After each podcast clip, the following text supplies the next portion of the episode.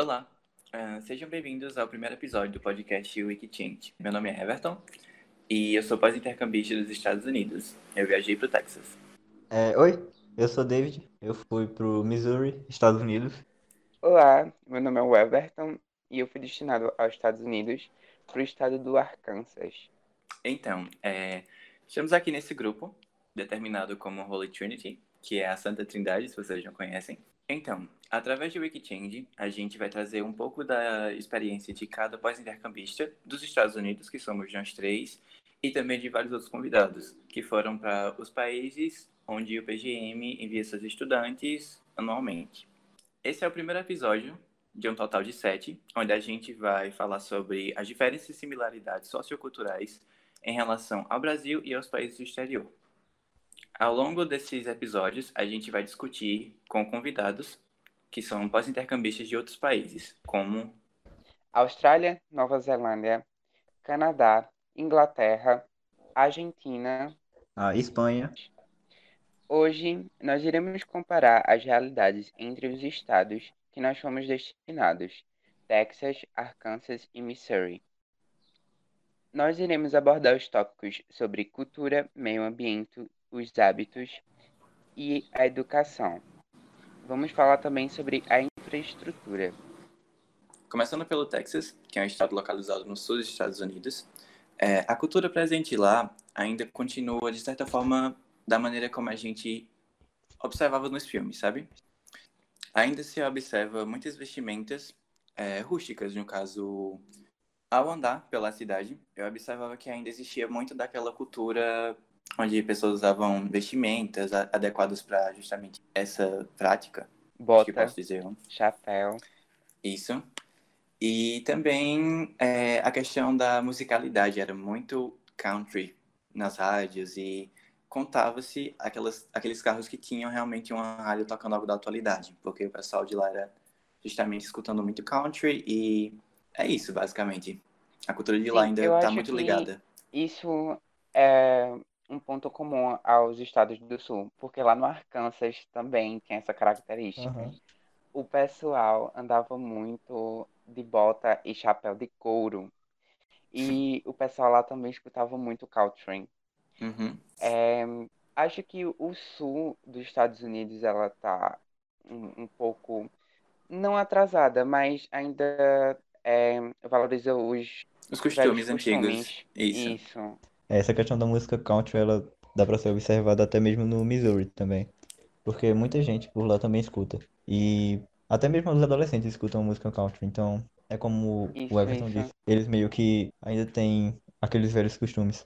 Sim, sim. É. Os adolescentes lá na minha cidade mesmo, os próprios adolescentes é, é quem andavam com as botas e os chapéus de couro. Eu achava aquilo bem interessante, porque comparando com o Brasil, os jovens aqui, eles são mais modernos.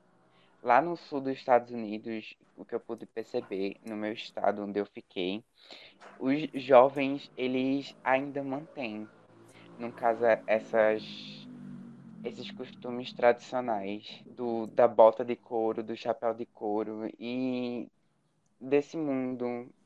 Uhum. O que eu percebi em relação a isso, aos jovens do meu estado, lá do Texas, é que alguns ainda estão nessa transição, sabe? De, tipo, ainda usar a bota, então, de vez em quando, querer usar algo de couro, sabe? Mas a maioria já está mais destinada a, aos trends, sabe? Atualmente.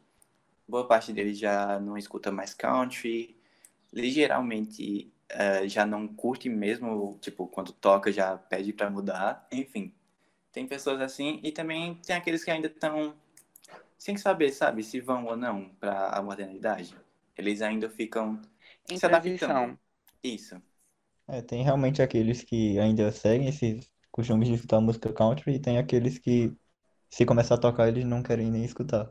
Que já pois tem é. uma, uma revoltazinha. Lá no Arkansas, é, uma das características do pessoal de lá é o estilo meio que fazendeiro. Ela, porque lá no Arkansas tem muitas fazendas. Eu visitei algumas, fazenda de morango. Visitei real uma fazenda é, com bichos. E acho que isso é diretamente afetado pelo, pelo a região geográfica, porque tem muita floresta, muita mata. Para onde você olha é floresta, floresta, floresta. Acho que isso afeta diretamente a cultura. O espaço geográfico afeta diretamente a cultura do local. É, acredito eu que sim. Agora que assim, é, comparando o que é do sul e tem uma certa similaridade com o, o espaço do Texas, eu acho curioso que o pessoal de lá realmente quer se desapegar, sabe? Essa questão de desse estilo de vida relacionado à fazenda, sabe?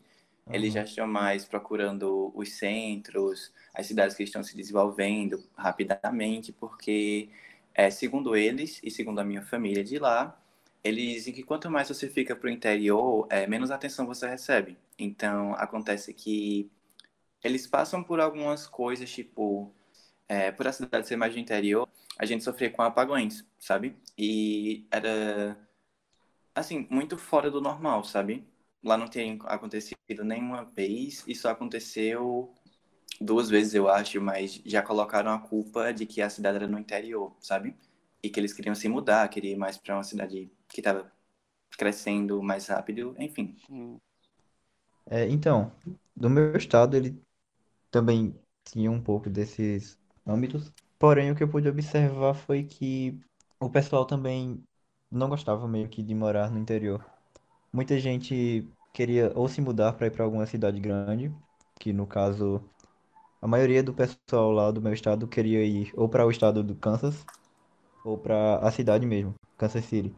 Porque uhum. o pessoal de lá eles realmente querem meio que sair do interior para ir para uma cidade grande.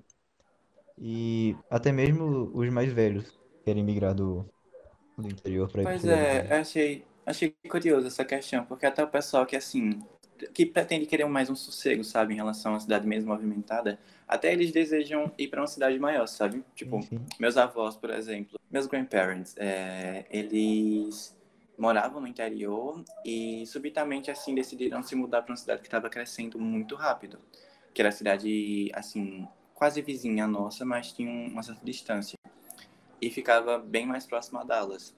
Daí eles falaram que iam para lá porque a questão era que possuía mais coisas, sabe, ao redor, não era tanta assim mata, digo eu, era mais em relação à proximidade com a cidade mesmo, sabe? Com coisas que facilitassem o dia a dia deles, como lanchonetes, é, lugares para trabalho, o lugar de trabalho deles, etc. Já, como eu morava em uma town, o, o pessoal ali já era mais acostumado com cidade pequena.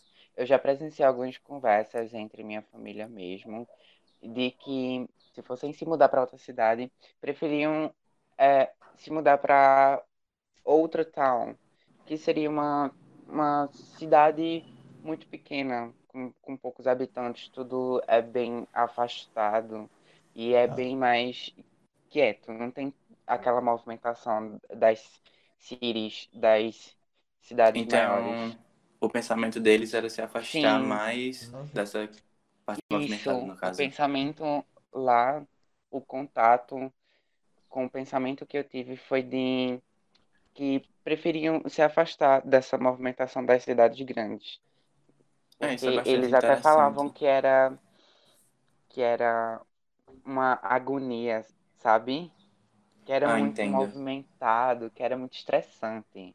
É verdade. Essa foi a palavra que usaram. Era muito estressante. Eu concordo. Preferiam ficar pro interior mesmo. Para as cidades Bem... pequenas do interior. Bem diferente de onde eu fiquei. É mudando mais para a questão ambiental, aproveitando que eu já falei que o Arkansas ficava lá no sul e para onde você olhava era floresta. Uhum. Como é uhum. que eles tratavam o ambiente, a educação ambiental nos estados de vocês? Tem uma coisa que eu me incomodava muito, muito, muito mesmo, que era um, um costume popular. Eu acho que isso faz parte também da, da cultura, da educação ambiental do, do hum. local eles usavam muito bolsa de plástico e eu me incomodava muito com isso. Porque é... aqui no Brasil, e, é, o que é falado, o que é exposto pra gente é que isso faz mal ao meio ambiente, que a gente, se pudermos economizar nesse uso uhum. de bolsas plásticas. É, assim, aqui tem muito uma mensagem, sabe? Aqui tem muito uma mensagem de mudar para aquela eco bag, sabe? Para mudar para aquela bolsinha que você mesmo leva. Isso, e eu observei que lá, lá eles não têm esse mesmo esforço não, não. em mostrar a ideia, e... sabe? Até então, minha irmã da Tailândia, ela me deu uma bolsa de pano. Ela disse que era para eu usar toda vez que eu fosse para o mercado, no caso Ótimo. do Walmart. Porque até ela mesmo se incomodava com aquele uso exagerado de plástico. Outra coisa que me incomodava também era o uso de plástico para alimentos que não precisam de plástico. No caso, eu tive essa conversa com os meus hosts e eles disseram que eles eram preguiçosos. Eu ri, eu não, não ia concordar de chamar eles de preguiçosos. Porque eu não sei se vocês tiveram contato, mas vendia até melancia cortada em uma baciazinha de plástico com tampa e mais plástico é, cobrindo no meu estado, não. Um potezinho de plástico. No meu estado, ele tinha uma educação ambiental até que boazinha, porque, tipo, alguns mercados, eles davam a opção de você pegar as compras com caixa de papelão, se você não quisesse a... Se você pedisse a caixa de papelão, você podia levar a caixa ao invés de uma sacola plástica. Não, não. Interessante. Era tipo... tanta bolsa lá que eles usavam que eles estocavam. Tinha um estoque enorme Sim. enorme na garagem dos meus A minha família também, é, família também estocava umas bolsinhas plásticas. Mas a minha é... família fazia reciclagem com o lixo, então. Ah, não, não. ótimo. Isso é outro ponto que eu não percebi. Se eles faziam. Provavelmente não. Eu não vi eles fazendo isso de reciclar, reutilizar. Eles não reutilizavam, mas tipo, tinha o lixo separado, tá ligado? O lixo que não dava pra não, reutilizar, você jogava fora e tinha umas caixinhas pra você ir colocando vidro ou plástico hum, pra você reciclar depois. Eu acho interessante é... essa questão da coleta seletiva, porque lá no meu estado a gente não praticava, eu realmente não via ninguém praticando, não. que não fosse outro ambiente além da escola. E dependia bastante dos alunos também, porque muitos ignoravam, sabe? Uhum. Esse uso exagerado de plástico era comum. Era comum. Eu achava que era só na minha casa. Até Não. ir para o Walmart com amigos. Pois é. lá. Uhum. E lá era bastante comum. É como se não tivesse essa educação ambiental. É como se fosse normal essa prática, esse uso de, de plástico, uso exagerado. Porque abacaxi cortado no potinho. Eu acho isso desnecessário. Sim. E você paga ainda mais caro. Era mais caro do que comprar o abacaxi, a fruta. Você literalmente a, paga pelo plástico. É. Você paga pelo plástico. É, isso era só um dos produtos, frutas em potes de plástico. Era só um dos produtos que envolvia plástico desnecessário. Pois isso é, me lá... bastante é, lá eu observei bastante, no Texas, assim, que além desse problema com a questão de usar plástico, tipo, é um excesso enorme, que ele, tipo, eram coisas que realmente não tinha necessidade. Além disso, tinha preocupação realmente em geral, sabe? Em relação à água, à energia, à preservação de espaços abertos, sabe? Uma coisa que eles não tinham problema era preservar espaço aberto, porque era realmente enorme, realmente. Eles tinham essa preocupação, mas eles queriam, é, tem essa vontade de construir coisas nesses espaços abertos, mas ainda não começaram, sabe? Então realmente tinha um excesso de espaço, o que agradava bastante a pessoas mais do interior, assim, porque eles aproveitavam esses espaços para lazer, sabe? Sim. Mas em geral, em questão de preservação, eles eram muito, assim, eram muito desatualizados, sabe? Sim, sim, entendo, entendo. E lá no meu estado, lá eles caçam, mas por esporte. E tem caça, tem caça por esporte. Caça por esporte. E lá o que eu pude observar também é que tem lojas enormes, artigos de decoração envolvendo animais empalhados. Sim. Eu me assustei, eu fiquei muito assustado quando na primeira vez que eu tive o contato com uma dessas lojas que tinha muitos, muitos, muitos animais empalhados e que aquilo era normal. Aqui a gente tem uma educação em que você se assusta se você vê, por exemplo, um, urso morto. Empalhado. Isso, isso, porque é ensinado que não se deve matar um animal para decorar uma casa. Porque assim, acredito é eu. Bem normal. É, acredito eu que essa questão da caça por esporte lá é uma coisa muito abrangente, sabe? Acredito eu que acontecia no meu estado, só que eu não cheguei a perguntar, porque, assim, pelo, pelos boatos que correm pelo Texas, é questão de tiro para todo lado, enfim, essas coisas assim. E, sendo sincero, acontecia, e diziam que era por conta da caça, mas eu nunca sabia quando era a temporada correta, sabe? Era uma coisa que era simplesmente um hobby, eles saíam, pegavam seu equipamento, saía para caçar. É e era uma coisa um pouco assustadora, sabe? Isso. Eu achei assustador. Eu entrei uma vez em uma casa de fazenda e tinha um zoológico empalhado dentro da casa. Tinha ganso, tinha pato, tinha, tinha urso, sabe? Pele de urso. E assim, é uma questão. Lá é algo que a gente não vê aqui, sabe? É, raramente acontece né, de você ouvir falar de caça, sabe, por esporte, ou então de caça em geral, porque eu realmente não vejo por aqui. Eu acho que quando tem esse estilo de caça é para consumo. E são famílias de interior, no caso, famílias é, são pessoas que, que moram distante da cidade, raiz, né? Isso. Tipo uhum. que é para o consumo, para comer, não é para pendurar na e, parede. Assim, é. aqui no Brasil tem muita questão de, de, de tipo assim, dos, das pessoas que vão consumir produzirem, sabe? Ter sua, seu próprio, isso, sua própria isso. criação, seja de gado, de galinha e etc.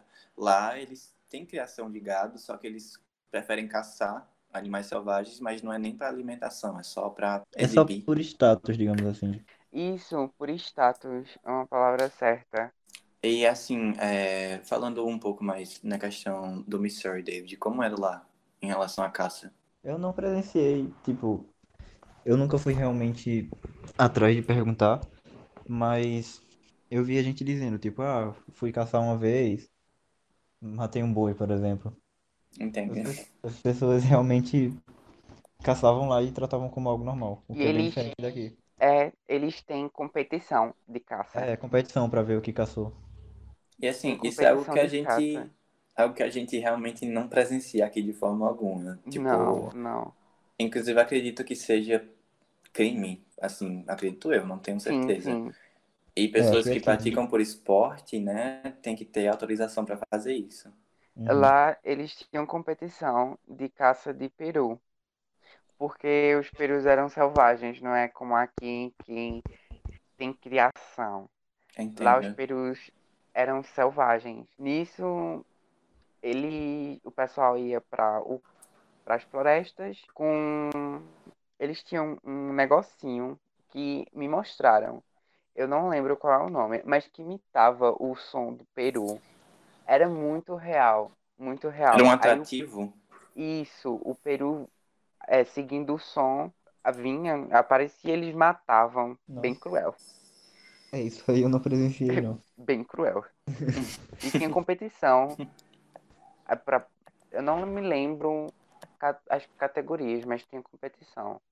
Já puxando para educação aqui, essas questões ambientais, é, elas são faladas, pouco faladas, mas são faladas na escola. Por isso que nós, brasileiros, nós temos uma noção ambiental de que isso é crime, é, já puxando para a educação, falando sobre as escolas, lá não tinha, não era nem na classe de ciências, ciência ambiental, era falado sobre isso. As aulas de ciência ambiental, elas não discutiam a ambientalidade? Não, não, não. Elas, eu participei das aulas de ciência ambiental e era mais discutido sobre a preservação da vida animal. Vocês presenciaram alguma aula? Para falar bem a verdade, eu nunca escutei a minha escola falando nada sobre nada ambiental. Um, assim, minha escola na questão da classe, ela tinha uma classe destinada para ambientalismo, só que eu não tive a chance de participar. Mas fora a própria classe, que acredito eu que eles falavam bastante sobre preservação, tinha muita questão de movimento dentro da escola, em relação à reciclagem e a, tipo, mais a conscientização em relação ao uso de certas coisas, como plásticos excessivos, água também, tipo, o consumo, para você fazer o máximo para diminuir, e também questão da energia. Só que isso acontecia justamente somente na escola. Era uma coisa que eu não via acontecer fora dela, sabe? Não, eu não tive esse contato com esse tipo de noção lá na minha escola. É, na escola eu também não tive, não. Não tive. Como eu Pronto. falei, nem na, na aula de ciência ambiental é, ensinava. Acredito eu que eles tentavam justamente trazer esse conhecimento lá na escola, porque os pais dos alunos realmente não ligavam muito para isso. É, inclusive, foram falar sobre o exemplo que davam em casa. Muitos alunos falavam que os pais não faziam coleta seletiva, não preservavam o uso da água que, que tinha em casa, ou então quando faltava, enfim.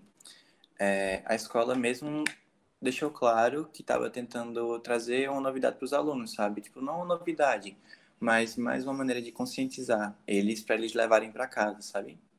Uhum. E a questão da água nos estados de vocês, como era?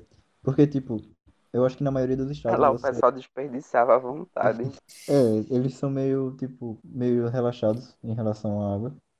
Pois é, isso era uma coisa que me deixava muito preocupado, sabe? Tipo, era, era, uma, era um preocupante o consumo deles e a falta de consciência em Sim, relação a isso. É, é real, é preocupante, essa é a palavra certa, é preocupante o consumo exagerado. E uma coisa que eu nunca entendi é que Lá o acesso à água é pago. Quanto mais você usa, mais caro fica. Pelo menos lá onde Sim. eu vivi era desse Sim. jeito. Uhum. Uhum. Só que eles não se preocupavam. Eles não se preocupavam em racionar água, em economizar água.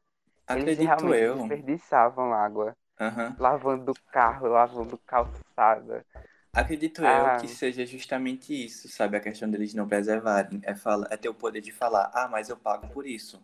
Como se não é. fosse é. um. Como eu posso dizer? Como se não fosse um componente natural, sabe? Como se eles criassem e pagassem por isso, sabe? E sobre uhum. essa educação, sobre racionar água, lá também eu não pude presenciar. Dentro da escola mesmo eu não pude presenciar. Não presenciei uma aula que falasse sobre a importância de economizar água. Entendo. Como é que é falado que é importante não desperdiçar água para isso? Pra é, é porque assim, aqui no Brasil a gente tem muito disso, sabe? Desde o ensino fundamental, que é falar isso. sobre a preservação de várias coisas, isso, principalmente isso. a água e o ambiente que a gente vive, sabe? Então, acho que essa, esse é o ponto-chave, sabe? A diferença em, entre como lidar com a situação, sabe? Sim, sim. E uma coisa que eu achei bem interessante também é que eles bebem a água que vem diretamente da torneira. Ah, sim, sim. Lá na minha casa, pelo menos, nós podíamos beber água da torneira. Até então, minha amiga da Espanha, quando foi nos visitar, ela bebeu água da torneira e acharam aquilo em comum. Eu acho que depende muito da casa, porque eu visitei a casa de alguns amigos lá, eles bebiam água da torneira. Lá na minha casa, não. Eles compravam fardos Sim. enormes de água engarrafada para poder beber. Pois é.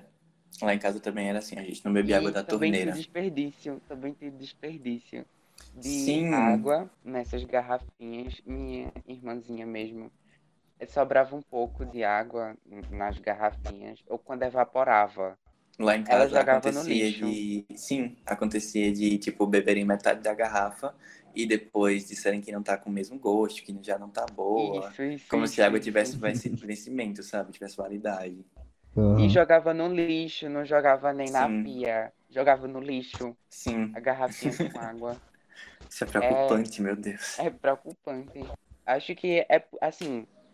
É, eles não têm esse tipo de educação já desde o começo, é, isso reflete em que os Estados Unidos é um dos principais poluidores é. mundiais, em escala mundial.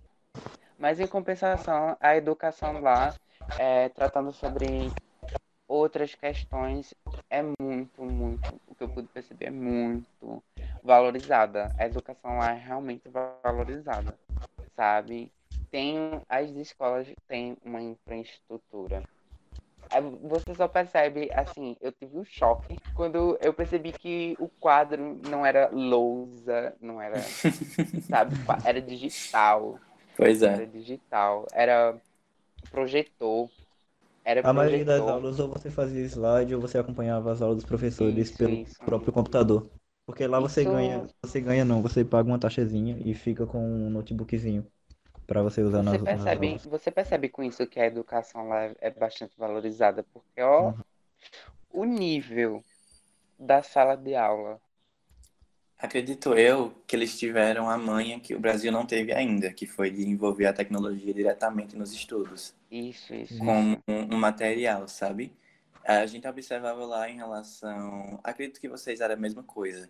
Que em relação à modernização da sala de aula, que trabalhava com projetores, é, tinha o fornecimento de computadores para os alunos, para eles acompanharem a maneira que os professores trabalhavam, que era Google Classroom é, slides, isso, isso. além de vários uhum. outros sites que eles colocavam atividades para a gente fazer e não ser algo tão monótono.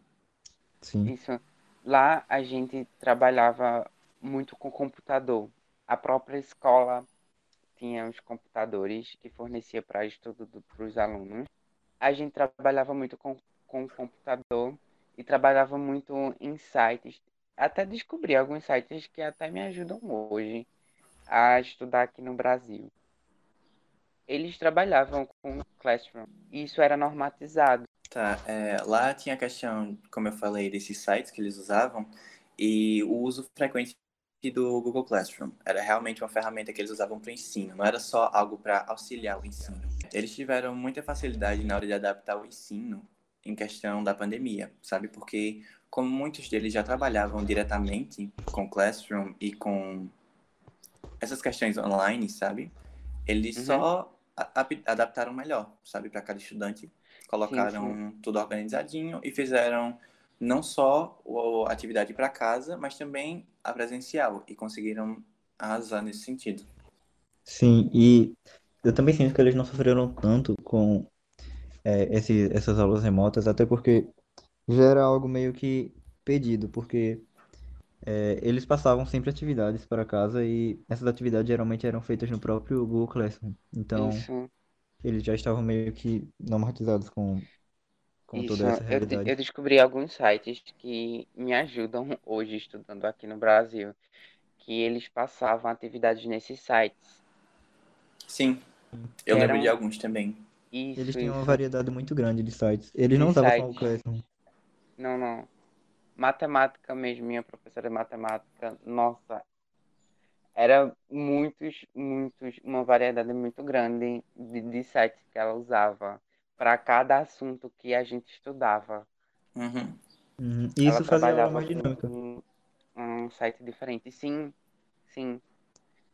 Ela fazia Com... brincadeiras, competições com sites Pronto, é, eu podia observar bastante que, assim, nas minhas classes de línguas, que era espanhol, inglês e, e chinês, que eles usavam a plataforma Seesaw, que era aquela que você resolvia problemas em tempo real. Então, o professor acompanhava os alunos respondendo, sabe? E uhum. tinha muito disso da pessoa ser incentivada a fazer, porque ou eles faziam uma brincadeira em meio a isso, tipo, quem terminasse primeiro ganhava tal brinde hoje, ou então ganhava o maior score da classe que no final da semana acumulava para algo, sabe? Sim. Sim, sim. Isso era bastante motivador em relação aos estudos, porque muitas das pessoas pensavam, ah, é por conta do prêmio. Não, eles realmente queriam fazer. Certo que tinham a motivação do prêmio, que claro que vai ter, né? Mas em relação ao ensino também ajudava bastante, querendo ou não. É trabalhar essas questões de forma mais, mais dinâmica. Sim. Sim. Né, da minha escola, por exemplo, se você tivesse uma certa quantidade de GPA, é, tipo, sei lá, 3.9 pra cima, você podia ganhar um lanche no McDonald's. Ó, Então, é, eles realmente Vantagens. incentivavam. e falando sobre os esportes, eu tive o contato com aquele estereótipo de que Brasil Brasileiro é joga futebol. no segundo dia, no meu segundo dia, lá o capitão do time de futebol. Eu acho que ele é capitão do time de futebol. Que ele era intercambista também, se não me engano, ele era da Suíça. Ele veio me perguntar no Instagram, ele arrumou o Instagram e veio me perguntar se eu não queria fazer parte do time de futebol porque eu era brasileiro. Ele entrou Aí na DM eu, com fiquei, carrinho. eu fiquei, eu fiquei. Não, não. Eu não sei jogar futebol, não. Eu tive assim, um contato com esse estereótipo de que brasileiro joga futebol. Porque Brasil é. a terra do futebol. Tal. É, entre os meus três treinadores ou quatro, que eu não me, não me recordo bem agora, todos eles ficaram meio impressionados quando eu falei que não jogava futebol, não era tão fã do esporte, assim, sabe? E, assim, no contato que eu tive com meus amigos, eles perguntavam, e aí, você é do Brasil, né? Eu, Sim, eles já vinham na cabeça. Samba e futebol, sabe? Sim. Lá o futebol, nosso futebol, para eles é algo, uou. É, o meu irmão e minha irmã, eles jogavam futebol. A gente ia para todo jogo de futebol que tinha lá na escola. E para eles é uma novidade, é algo novo. Acho que, claro, né? Assim, é, pela questão da desenvoltura da, da, de cada pessoa, porque aqui eu vejo que a gente trabalha muito. Assim, a gente não, né? Os, o pessoal que joga, eles têm muita manobra em relação a desvio, a fazer, tipo, lançada pro gol, é algo do tipo assim, que eu não sei muito bem falar do assunto, mas eu vejo que a gente tem muita gingado, sabe? A gente tem muito gingado, sim, sim. tem muita mania brasileira. Eu falei, eu falei pra minha host, porque ela queria que eu fosse para todos os jogos de futebol do meu irmão e da minha irmã também. Eu falei para ela, isso não é algo tão, sabe, tão chocante para mim. Chocante para mim porque tem um campinho de frente à minha casa. eu vejo da janela do meu quarto a galera jogando futebol. Então não é algo, uma novidade para mim, algo, sabe? E, esportes, é, eles levam muito a sério, tipo. É, Sim, tem uma variedade verdade, muito grande de esportes na, nas escolas. E é uma variedade, tipo, no verão tem um tipo de esporte, aí tem os esportes de verão, tem Eles fazem muita competição. E são muito competitivos também. É, eu fico impressionado em relação a como eles relacionam o esporte com a escola e colégio, sabe? Tipo, uhum. faculdade. Que lá sim, seria universidade. Porque muitos atletas conseguem bolsas escolares em relação a isso, que é o que chamam de scholarship. O que dá uma vantagem enorme para eles para na hora de entrar para a escola, mas sem deixar para trás o pessoal que realmente se esforça em outras áreas, sabe? Mas o esporte tem muito isso de ser valorizado e de trazerem troféus para a escola ser algo, tipo, isso, inacreditável, isso. sabe? É, é algo importante para a escola, o esporte.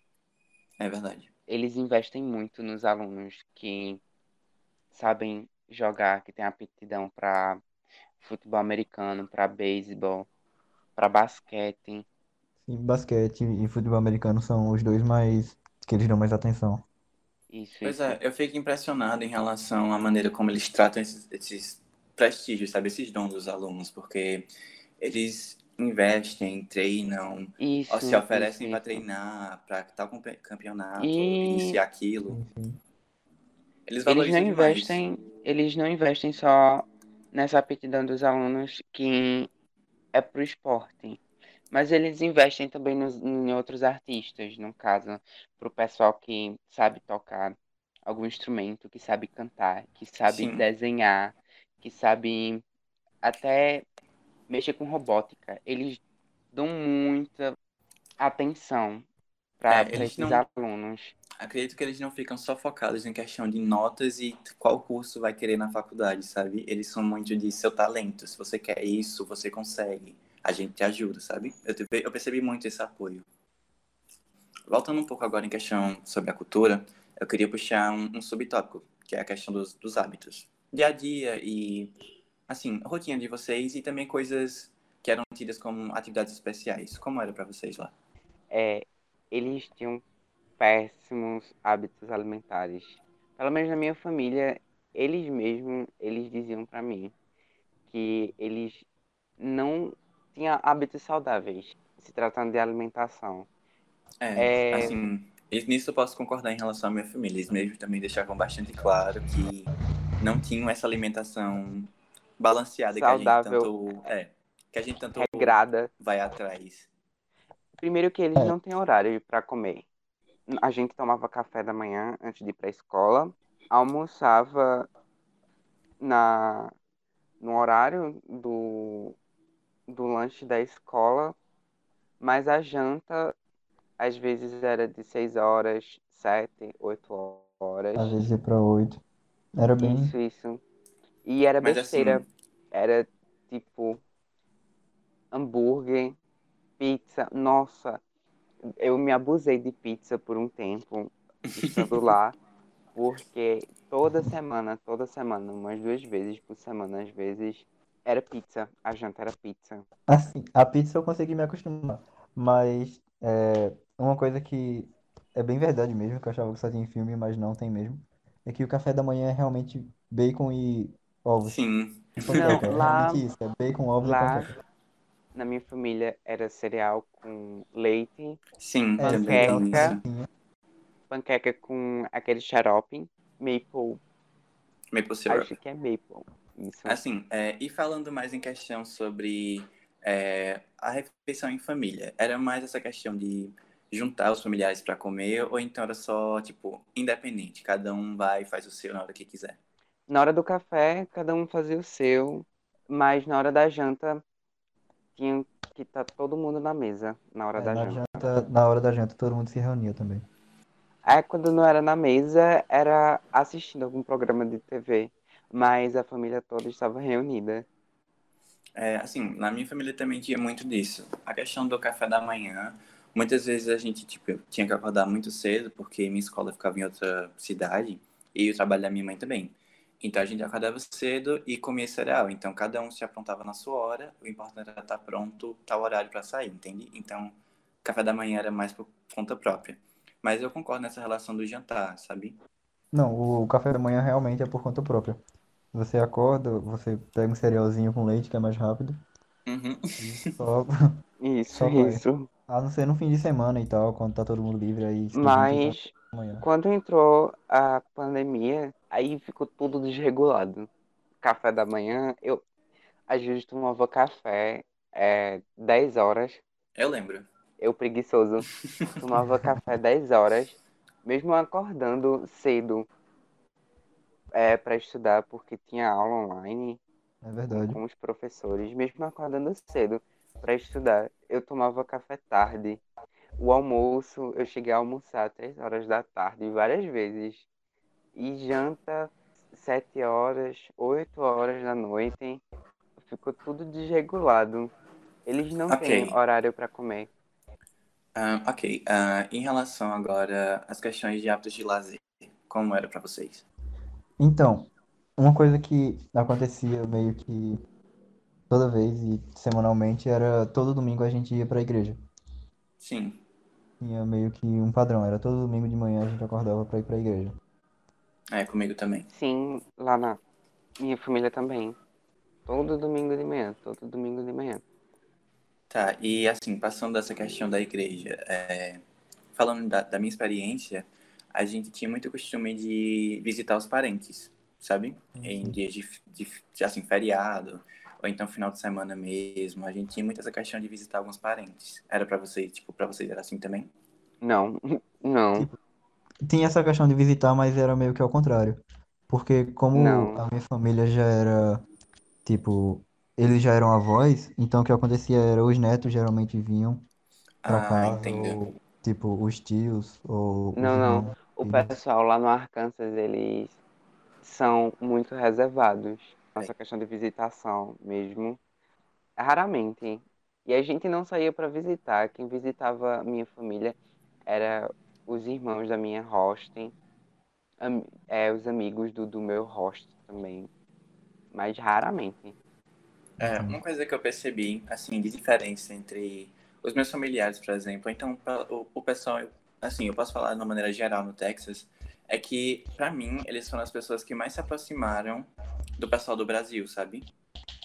Em relação sim, à proximidade. Eu achei isso um, um, pouco interessante, porque eu não sei se foi assim de vocês, Mas eu lembro de, de o Everton comentar comigo que ele tinha essa certa distância com o pessoal. Dificuldade mas... em se relacionar. Porque Isso. realmente eles são muito reservados, até entre eles. Nós que somos estrangeiros, não, até com eles mesmos, eles são bastante reservados. É, pois é. também era bem reservado. Porque nós somos muito calorosos, nós brasileiros, nós somos Sim. muito calorosos. Quando vai chegando numa rodinha, cumprimenta todo mundo. Lá não. Lá só fala com quem você conhece. E aí isso é, tornava até meio assim. difícil pra se incluir em algum grupo. Não é que eles são chatos. É não. porque eles não. são Se você for falar com eles, é. se você for falar com eles, isso eu aprendi com o tempo. Se você for falar com eles, abordar de uma maneira legal, você faz amizade. Mas eles, eles só educados, né? falam né? com assim, eles só falam com os amigos, pessoas já que têm amizade.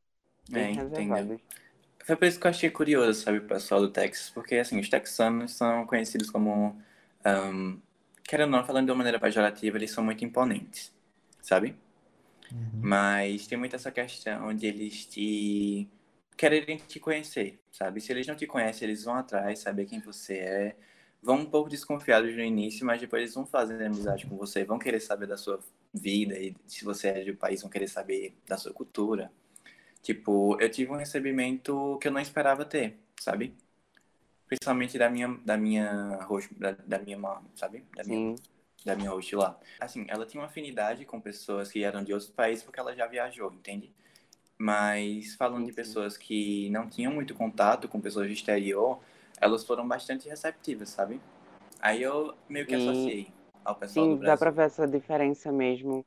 É porque eu tive professores que eles não eram do Arkansas. Tive uma professora que ela era da Flórida e ela era super calorosa. eu acho que é, eu me dei muito bem com os meus hosts porque eles não eram de lá. É, eles tinham um sabe? pouco do, mas, do é aspecto, mas eram diferentes, né? Isso, isso. Eles não eram de lá, então eles não, já não eram tão reservados como o pessoal de lá. Entendo. Dá, dá para perceber essa diferença entre as pessoas que moram lá, que, que vieram de outro Dá para perceber mesmo. Então, gente, é, esse foi o primeiro episódio. A gente trouxe aqui um pouco da cultura de cada um dos nossos estados. Somos do mesmo país, mas você pode perceber que há diferenças entre cultura, infraestrutura, relações e etc. Mas é isso. Obrigado por assistirem o episódio. E em breve terão outros com convidados de outros países. Então é isso. Obrigado e até a próxima.